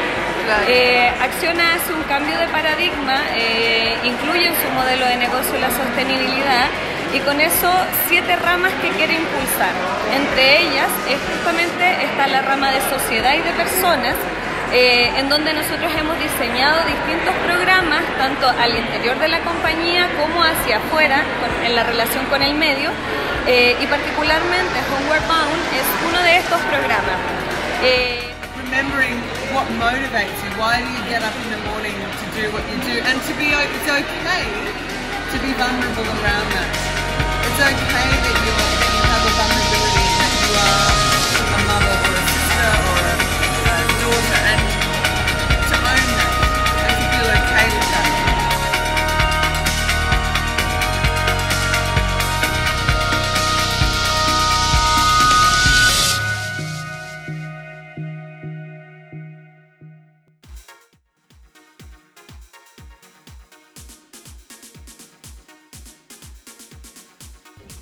Ahí estábamos con la nota que hicimos en colaboración con Acciona, maravillosas mujeres líderes mundiales que participaron de esta misión a la Antártida y todo este programa guiado por los que comentábamos antes, eh, este programa maravilloso de Homeward Bound.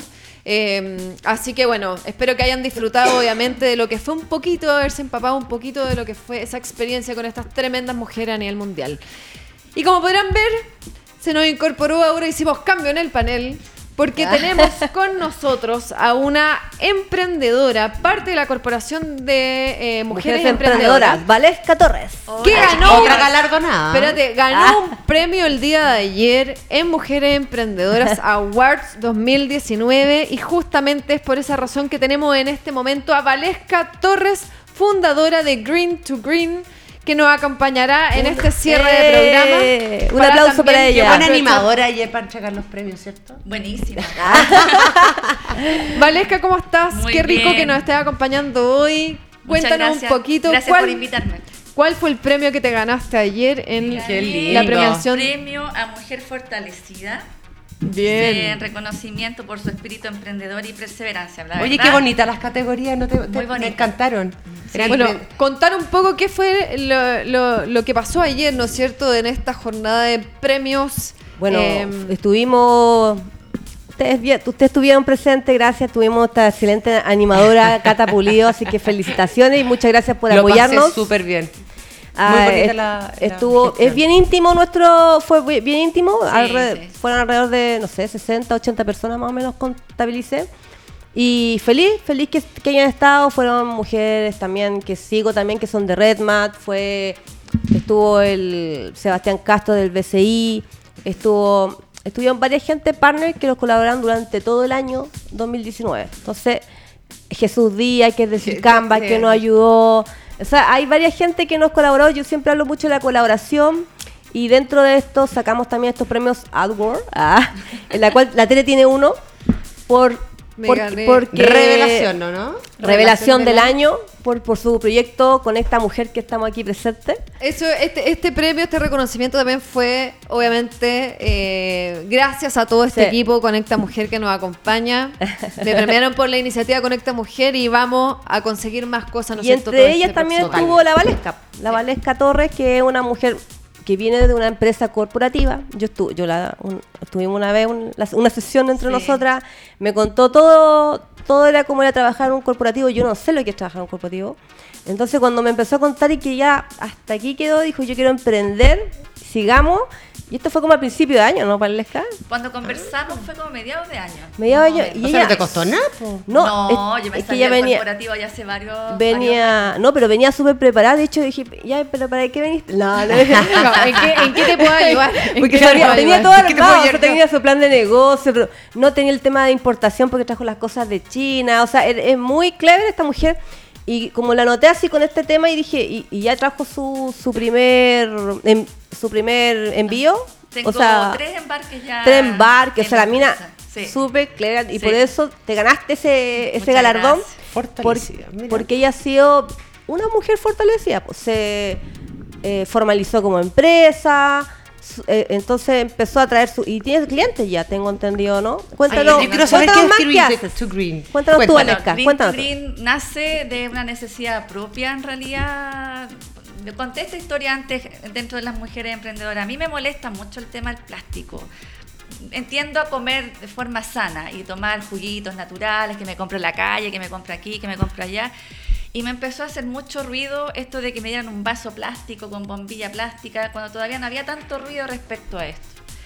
Y también comerte una ensalada en un envase plástico con cuchara plástica, tenedor plástico, de verdad, Contradictorio. me hacía un ruido muy grande. Y yo dije, debe haber algo, algo que, que lo reemplace. Si hay un problema mundial con el, con el problema de, de la mm. generación de plástico y todo el daño que causa en el medio ambiente. Entonces dije, yo voy a buscar. Me puse a buscar por internet. Probablemente busqué mal porque no encontré nada. Y decidí viajar. Y eh, viajé con mi hermano. Fue un viaje súper eh, aventurero porque no habíamos viajado nunca a un lugar como ese sin saber nada. a China? Nos fuimos a China. Me asesoré con un muy buen amigo que él me explicó cómo funcionaba y partimos solos, los dos. Y fue una muy bonita experiencia y encontramos varios productos que sí reemplazan el plástico eh, y volvimos llenos de ideas y volvimos a seleccionar qué vamos a traer con los recursos que habían y, ver cómo lo personalizábamos también para nosotros. Nos demoramos como cuatro meses entre seleccionar, eh, también hicimos diseño a nuestros productos, inscribimos la marca Green to Green también, que gracias a Dios salió súper expedito el trámite. Y el primer embarque llegó en junio, el segundo llegó en julio y empecé a vender fines de julio y agosto. Y me fue, la verdad, súper bien los primeros meses hasta el estallido social que ahora ya... Vamos repuntando, vamos a repuntar, vamos Ahí estamos viendo tu página web, de hecho, en este minuto. ¿Compostables son tus Son productos, compostables, como pueden ver en las fotos hay, hay vasos, esto, es un, reciclado de los plásticos que ya existían. No, son materiales eh, que vienen desde la naturaleza y por eso es que mi empresa se llama Green to Green, de lo verde a lo verde en el fondo, que hace el círculo. Eh, mira, por ejemplo, en la, imagen se ve un vaso, esos vasos son de material PLA, que es, un, es un biopolímero que está hecho de almidones de maíz, de papa y dicen que también de otros vegetales que termina compostándose y por lo tanto vuelve a la naturaleza 100%. Buenísimo. ¿Y se ve igual que el de plástico común y corriente, se ve igual y se siente bien parecido. Oye, qué, qué buen Y la, y la bolsa para todas las aerolíneas, para todos los restos. No, si esta es visionaria esta mujer. Es visionaria. Sí, sí. buen negocio. Mira, por ejemplo, esos diseños que ustedes ven, lo hicimos nosotros. Ahí, un cepillo, un cepillo de dientes también. Mira, la, mayoría de los productos, como pueden ver en las fotos, son, están más direccionados al, al, consumo masivo de alimentos, como pueden ver. Eso es lo que está viendo la gente. Exacto que era lo que a lo que a mí me molestaba cuando yo empecé este negocio, que empezó como bien de la de si yo tengo que hacer algo, o sea, no, yo no voy a ser Greta Thunberg ni mucho menos, pero un granito de arena aporta. Y dije, bueno, puedo, por lo menos poner a disposición del mercado este tipo de productos. O sea, tienes los, tienes los vasos de Starbucks, o sea, podría ser lo más bien una proveedora de Starbucks, ya que Starbucks está, está la o sea, quiere ayudar a las pymes, aprovecha de comprar vasitos plásticos de acá. he participado y más encima se va a la naturaleza, ¿cómo no? Ya estamos dando el dato. He participado en varias ferias donde he visto grandes empresas participando. Ellos están con algunos planes de cambio ya del plástico, pero es un proceso lento en el que, en el que están todos pensando cómo lo van a hacer porque el costo es superior a, comprar un plástico normal. Y además de ser un costo superior, hay que preocuparse de que realmente vuelva a la naturaleza a través del compostaje industrial, porque estos, estos elementos se sí, Es un costo superior, pero es pan para hoy y hambre para mañana, yo creo, porque tú tienes que invertir, o sea, lo que estábamos hablando con Luz María anteriormente, yo creo que las empresas tienen que hacer ese switch, ese cambio de... Así es. Es como, por ejemplo, yo eh, saco la energía eléctrica de mi casa y pongo paneles solares. solares. Sí, por supuesto que me va a ser un costo muy alto, pero a lo largo eh, voy a ahorrar y también voy a ser bioamigable, entonces eh, hay una cosa, yo creo que es un riesgo que hay que correr. Exacto. Ahora, bueno, esto con el estallido social se dificultó un poco los proyectos que yo conocía que habían. Habían un proyecto bien bonito. Hay un mall, no les voy a mencionar, pero hay un mall que está haciendo un proyecto muy bonito, un piloto que quieren hacer para hacer un patio de comidas compostables. Pero para ellos también ha sido difícil poder entrar con los proveedores, con los clientes o proveedores que ellos tienen, que son los clientes que ellos tienen ahí como grandes cadenas que están en los malls, a que cambien su. Yo el año, o sea, yo este año viajé a Europa, yo viajé a Europa y en los había supermercados, eh, eh, ¿cómo se llama? Todo sustentable, desde la bolsa, la comida, todo era todo ¿Cuál, es el término? ¿Cómo se llama? Bueno, ecológico, biodegradable, compostable son términos que la gente todavía no, diferencia. Pero, eh, no me puedo acordar, pero mira, vi en Barcelona y vi como varias cadenas de estos supermercados. En España, en España está más desarrollado el tema en, Europa, Estados Unidos, Australia. Eh, son como los grandes clientes de mis proveedores. Nosotros somos un mercado pequeñito para ellos, pero ellos, en el caso, en el caso mío, al, al, abordarlos, tienen mucha fe de que por lo menos desde, desde lo que yo hago podamos abrir mercado acá en Chile. No soy la única que lo hace, ahora hay varias empresas y varias iniciativas que están haciendo competencia, pero en realidad más que competencia todos nos sumamos, porque yo creo que todos tenemos el mismo objetivo, que es ser un mercado Hay. Mercado hay, pero es un mercado que está creciendo de a poquito, pero que yo sé que va que cada vez va a ir habiendo mucho más interés en consumir este producto y también eh, en que ojalá hayan programas públicos de, de, manejo de estos desechos que tienen que ir a compostaje industrial para que hagan la para que hagan el cierre completo de la naturaleza. Hay que hacer políticas públicas. Oye, Vale, que te iba a preguntar a ver para que le cuente a todos nuestros seguidores. ¿Cuál es tu producto estrella? ¿Cómo podemos encontrarte? ¿Cómo, cómo funciona tu Mira, producto estrella yo creo que tiene que ver con la estación. Cuando yo empecé con esto, el producto estrella fueron mis vasos de medio litro. Porque justo me encontré con que venía el 18 de septiembre, venían unas ferias, una, eh, venía feria, el Oktoberfest, y ahí vendí el stock que tenía. Por lo tanto, ese fue mi, mi producto estrella en ese minuto.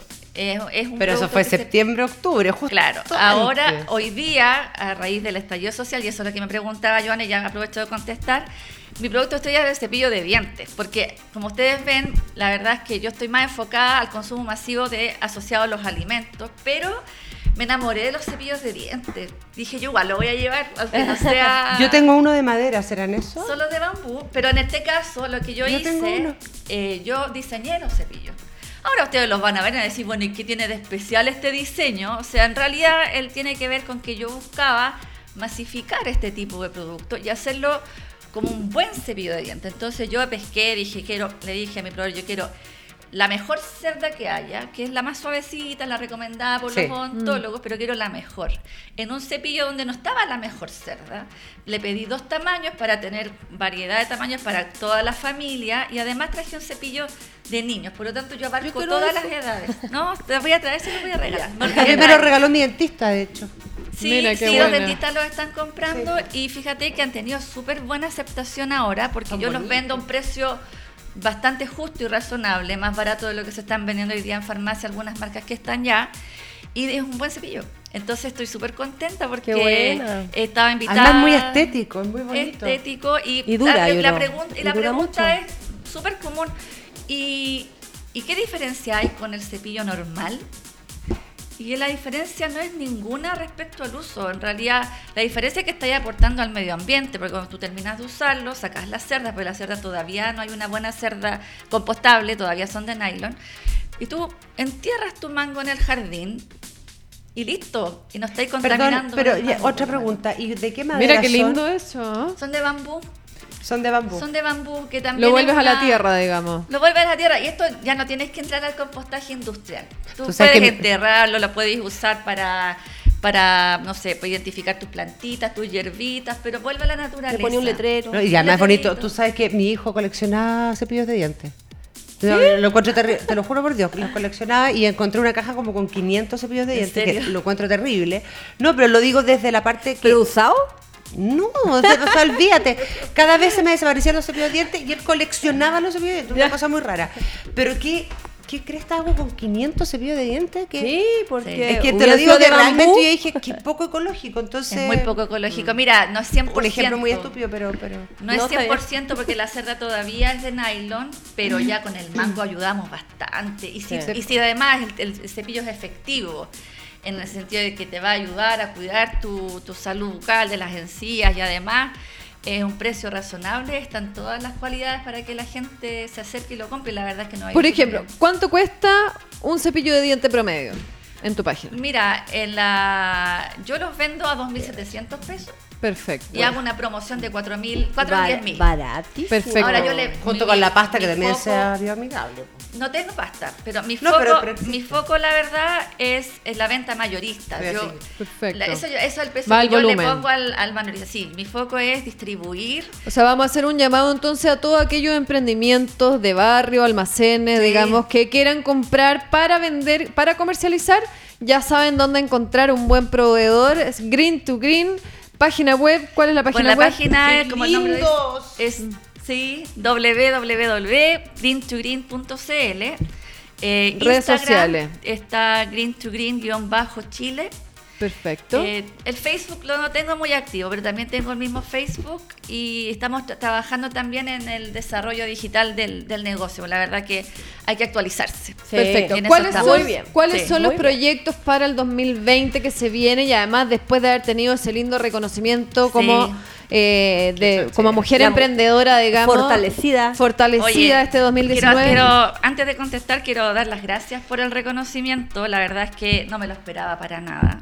Era sorpresa. Eh, me he sacado la mugre trabajando con esto y, y es bonito que, Que se haya transmitido en realidad porque yo he participado en las mujeres emprendedoras lo que he podido, no en todas las actividades por, por falta de tiempo que me he dedicado a trabajar mucho. Entonces estoy súper contenta, me da más fuerza para seguir, la verdad, y, y agradecida de la colaboración que, que- que hay dentro del, del Oh. grupo. Eso, No, de un verdad. aplauso para la Corporación de Mujeres Sí. Emprendedoras que justamente el día de ayer de tuvo su evento de cierre de año y, eh, ¿no es cierto?, Mujeres Emprendedoras Awards, como comentamos antes, 2019, y presentaron también el Plan 2020, que tiene una consigna, como decía la Cata, como buena presentadora el día de ayer, tiene una consigna especial este 2020 porque justamente lo que busca es conectar mujeres emprendedoras líderes. Así que... Obviamente, bueno, agradecer Valesca que hayas Sí. compartido hoy día Bueno, con nosotros en este programa y aprovechar que la Joana nos cuente en breve cómo, cómo fue, digamos, la, el evento de ayer Mira, y qué un- cosas se vienen para el próximo año. Fue un momento muy emotivo para mí porque como fundadora de este gran proyecto, ver crecer a Mujer Emprendedora hasta lo que hemos llegado ahora, buenísimo, un equipo estupendo que son, son eh, tú Tere, y varios, ustedes también, y todas las personas que están, hemos conformado una buena unión, como decías tú, la flor, como el... Es muy Una- bonito ese. Ese, ese Es libro. una frase, una, una flor nunca está preocupada de lo que está haciendo las flores de al lado, entre comillas. De cómo digamos. florecen. Claro. de, de- de qué nivel van de crecimiento, sino simplemente florecen, porque para eso fue hecha. Y es justamente eso lo Y que es- conversábamos con la Joana Claro. estos días, que lo que busca la Corporación de Mujeres es Que todas, flore- que todas tengan su propia empoderar a cada em- una. Que todas se empoderen y que más encima hasta nos juntamos, hacemos un ramo de flores hermosas Eso te iba a y decir. potentes y power y, y eso es lo Es que más bonito un ramo de flores. Buscamos a través de esto, a través de la colaboración que nos genera esta red, que de- como dice, como también digo, es esta red la que no se compite, sino que se colabora, que es una de las frases que a mí me gusta, y que en- ese es nuestro espíritu de la corporación y espero que no se pierda. Y que el próximo año, ¿qué vamos a hacer? Tenemos tres, eh, varios proyectos que queremos eh, transmitirlo durante, pero lo vamos, a ir, lo vamos a ir comentando de a poco porque si no la cosa no resulta. Ah, no. Y nos dejáis ahí colgada todas. No, pero, pero van proyectos como el viaje a China en abril de nuevo. eh, pero si Dios quiere vamos a Ahí te un- tiene que sumar, Valesca. si Dios quiere vamos a tener un stand de, de, produ- de proveedores de, de proveedores chilenos que se han hecho acá en Chile. Eso sí, productos allá en China. Entonces para que los chinos los- Made los in Chile. Para chinitos visibilizar emprendimientos. O sea, al revés. eh, puedan- Y potenciarlo ah, hacia- hacia al revés no, y ellos puedan decir Made oh me gustó la miel no sé pues que, que traen en Chile me gustó no sé productos O sea, lo que busca se- la productos corporación nacionales. productos es nacionales potenciar allá, una emprendimientos. vitrina allá en, en potenciar emprendimientos y visibilizar emprendimientos locales, o sea, chilenos, hacia los Es mercados como un tratado libre de comercio de pymes entre Chile y China. es- o- Muy ojo, bien. No es, no es venta, sino que es solamente Visibilizar. visibilizar, para que no se pasen ese. "Uy, Perfecto, que no voy a-". entonces ya sabe si está pensando en crecer colaborativamente, ya sabe dónde dirigirse a la Corporación de Mujeres Emprendedoras, www.mujeresemprendedoras.cl. En la página próximamente estarán lo que La fue el evento de ayer de cierre de año y los planes que vienen para el 2020. Y, la, y, Y obviamente Me faltó decir, el mail es contacto arroba mujeresemprendedoras.cl porque siempre me preguntan dónde me contacto, ahí. Y, y también te quería contar que la próxima, ya en enero ya tenemos dos actividades ya listas, fijadas, una para el Perfecto. 21, es un evento de exportación e importación de productos, o sea, de, de- del continente asiático, así que vamos a tener tres, va a estar la Fiorella que va a llegar también de China a. Chile, va, va a estar otra mujer que te la voy a dar la próxima semana el nombre, pero es una pero también vive en China, también nos viene a dar esos tips. Y Ramón Heredia de nuevo, pero con tema de transformación digital, pero, pero para exportar productos a través eh, digitalmente. Perfecto, entonces atento a nuestras redes sociales de Conecta Mujer porque estaremos dando a conocer las actividades que habrán durante este verano de la Corporación de Mujer Emprendedora y obviamente de todo el mundo del emprendimiento. Las dejamos invitados desde ya eh, a que nos sigan viendo y obviamente lo que les contábamos, este es nuestro último programa de este 2019 porque lamentablemente miércoles eh, próximo 25 es feriado y primero, miércoles también Primero de enero también es feriado, por lo tanto nos vemos la primera semana de enero con mucho ánimo partiendo un nuevo año 2020. Muchas gracias por acompañarnos todos estos días, toda esta semana y nos estamos viendo el próximo año. Y Muchas escríbanos en info.conectamujer.cl por si Para quieres visibilizar notas. tu pyme. Y que le vaya bien con el viejito pascuero. Gracias a nuestro panel. Felices fiestas, feliz año nuevo. Bien, y como decíamos, muchas bien. gracias Valesca No, por habernos acompañado el día de hoy. Gracias, un aplauso. Beso a todos nuestros seguidores. Cerramos positivamente este 2019 y nos vemos el próximo año. Nos vemos. Vamos.